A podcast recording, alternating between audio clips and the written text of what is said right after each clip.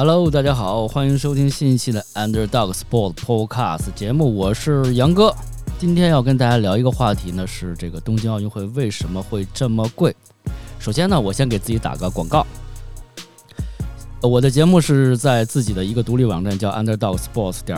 fireside.fm 上可以收听，这是我自己独立的一个网站，上面可以收听到我所有的这个音频节目，我所有的节目，以及我会在上面不定期的更新一些博客，以图文的形式和大家进行一个交流和补充。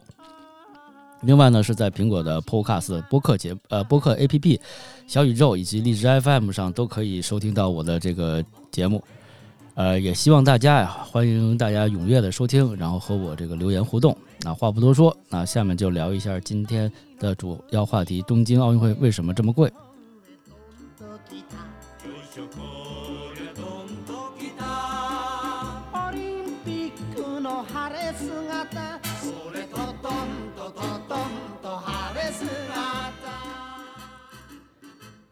目前呢，离这个东京奥运会呢开幕也就是一百二十多天了，也就四个多月这么一个时间。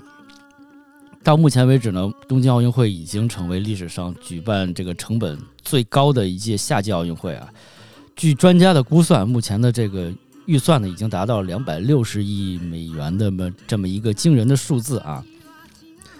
在这个新冠由于新冠疫情的这个导致啊，这个东京奥运会是一拖再拖啊，有这个拖迟呃推延推迟比赛开始的这个时候，也有这个说这取消了，但是种种传言呢，这个甚嚣尘尘上，但是这个官方突然就会啊立即就会就是来出来辟谣，但是这个作为东京的这个老百姓来说是非常反对的，因为。日本的疫情本来现在控制的不是那么好，尤其像东京这么大一个城市啊，突然一下涌入世界各地那么多人来参加这个比赛，在两周的时候，啊，然后再回到世界各地，所以呢，这个风险和不确定性是对于老百姓的生活来说可能更有影响，所以他们非常不希望这这个奥运会的举行。但是官方呢，呃，一拖再拖也。说了各种的方法和方式，但是最近的消息呢说这个奥运会一定会开啊，一定会开。而且这个奥运会的这个价格为什么会这么贵呢？早在这个二零一三年的时候，东京赢得这个二零二零夏季奥运会主办权的时候，当时的这个预算仅仅也不是仅仅啊，当时预算有七十三亿美元，而现在的预估呢，大概是专家的预估啊是二百六十亿。二百六十亿美元，大约是当时的三点五倍。这都是这些钱都花在哪儿了呢？首先，这个预算的噩梦是从这个体育场馆的兴建开始。二零二零东京奥运会呢，一共需要四十三个比赛场馆，其中八个呢是永久的场馆，二十五个是现有场馆的翻新，还有十个新建的临时场馆。首先，最重要的那个场馆呢，就是东京的新国立竞技场啊。这个最早呢是由这个。呃，特别著名的一个设计师叫扎哈哈德哈迪德来主持设计啊，那个设计是特别的，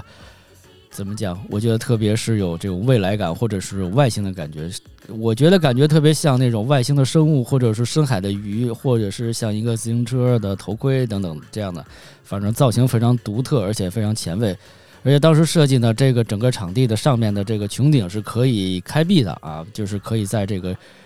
任何天气情况下都可以进行一个使用，但是呢，就是这样的一个情况，因为呃设计的这么完美啊，预算呢就达到了二十亿美元，结果呢东京奥组委觉得这太贵了，所以他们转向了第二个方案，就是用了日本的这著名建筑师啊设计师魏延吾的这么一个设计，魏延吾设计的这个这个体育馆呢。新国立竞技场已经建成了，大家可以在网上可以也可以看看图片，就是特别有日本的那种呃设计感吧。而且这个场馆呢是设计到可以同时容纳六万八千名的这么一个场馆，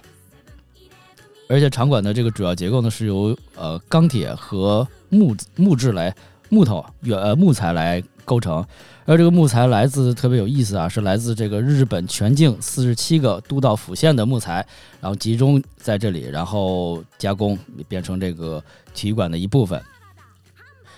这部分的这个预算呢，大概是十四亿美元。那目前已经基本是烧完了哈，已经烧完了。然后这个体育场已经盖好了。像其他的这种比赛场馆，比如说像体操中心这种，基本不用就拆旧盖新啊，只是进行一个翻新。之前预算呢是八千一百万美元就可以把这事儿办了，但是在二零一九年建成的时候呢，却花费了高达两亿美元啊，跟之前的八千一百万美元差的真是挺多的。其他八个永久的场馆和十个临时呃的场馆的建造价格也是非常贵，比如像羽毛球和现代五项馆花费了三点三亿美元。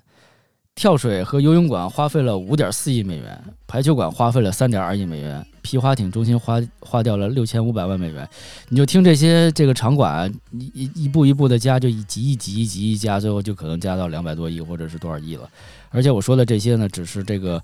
很小的一部分，在整体的这些场馆里面。呃，就有日本的这个庆应大学的经济学教授呢，给出理由，说是这个主要这些场馆的建造的这个原材料特别贵，这原材料基本都是进口的啊，主要原材料全是进口的，除那些木材从这个全境来运，所以呢，这个成本就非常高，再加上这个劳工短缺，啊，这个人力成本就非常高，所以呢，所以建造所有的这些场馆的费用啊，就非常的昂贵了。另外呢。大家都知道，每年每次的奥运会都会建一个奥运村啊。这回日本东京也做建了一个奥运村。这个奥运村呢是一个二十一栋楼的这么一个小区啊，类似是总造价在二十亿美元这么一个公寓啊，一套公寓。这些公寓呢，本来当时设计特别好，说是在比赛的时候给呃运动员来居住啊。等比赛完了之后，这些呃公寓呢就变成一种商品房，然后向大众出售。但没成想，今年的呃这个二零二零年的这个奥运会呢，一下一拖再拖，拖到了一年以后，等于说之前一年全部空置，这些房子不断空置不能用，而且还要增加很多的运营成本、安保成本等等等等，这些成本都在累加，以及这些场馆也是不能用吧，因为疫情的关系，很多这测试赛啊、比赛啊、这些热身赛啊都取消了，但是场馆还得正常的去运营。那么这一部分呢，也花了这个奥组委大概十六亿美元的这么一个管理费，所以这个就这些硬的东西，基础设施，然后就花了这个奥组委非常非常多的一个钱。比如像这个国际奥委会啊，IOC 啊，其实他根本他不太关心这个比赛场地的这些成本，他也不持有，因为这个他们是靠这个转播来获利。IOC 呢，将近有四分之三的这个收益呢，是来自售卖奥运会的转播权啊，而且这个转播的这个仪式呢，是非常会吸引人的。比如像开闭幕式，它一般都会有精彩的表演呀、焰火表演、灯光秀啊、火炬的点燃等等，这会非常吸引这个观众的这个注意力。而且这个东京奥运会呢，会在这上面大概也要花一个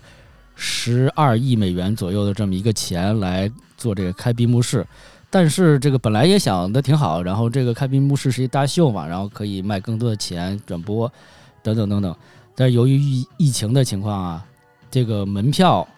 可能这个就卖不了了，这部分的收入也会损失很多，大概得达到八点五亿美元。所以这个奥运会真的是命运多舛，就因为它一旦是这个被。Delay 啊，一旦是被这个缩小这规模、入场人数等等，它这个成本呢，其实就是慢慢越来越回不来了。而且，如果这个奥运会会，如果奥运会在今年这按时举行啊，还要增加二十八亿美元的这么一个防疫的费用啊，就是你的这个运动员来了，你得给他隔离啊，给他吃啊，给他打疫苗啊，等等等等的，这个好多的事儿很麻烦了，大概要花二十八亿美元。而且，这个专家已经。预估啊，是在奥运会的赛时，每天需要大概三百三百名的医生和四百名的护士。你想，这个大概七百人的一个庞大的团队，每天每天每天都是需要很多的金钱作为一个支撑。所以呢，这个东京奥运会呢，归了包堆，因为它的成本、造价、疫情耽误等等这些管理，一下就是把原来。不必要花的很多钱，或者是，呃，没没有在考虑之内的一些钱都花掉了，所以这个成本就是变得巨贵啊，变得巨贵。但是这个我们也就拭目以待一下吧，在今年的二零二一年的七月二十三号啊，在日本东京，二零二零奥运会是否能如期举行？虽然说很诡异吧，在二零二一年举办二零二零年的奥运会啊，这个很诡异。以后我觉得这都是可能会成为历史教科书上的一道题啊。东京二零二零奥运会是哪年举行的？好，以上就是今天的节目全部内容。感谢你的收听，希望大家踊跃收听我的节目，在荔枝 FM、苹果播客、小宇宙以及 Underdog Sports 点 Fireside FM 上可以收听到我所有的节目。谢谢大家收听。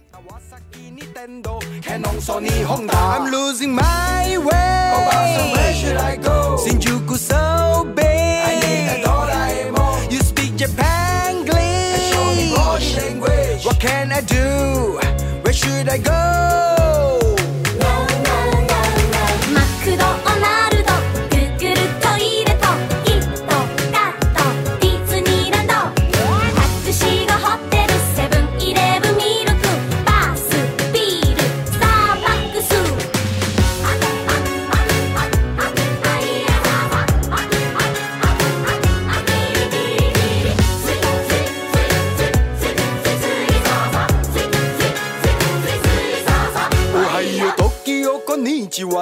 innocent, I foreigner. I don't speak Japanese, but I love ramen tempura. When you say arigato konbawa, I say Suzuki Yamaha, Uniki Loto Shiba, Casio Kochila. I'm losing my way. Oh, where should I go? Shinjuku-so.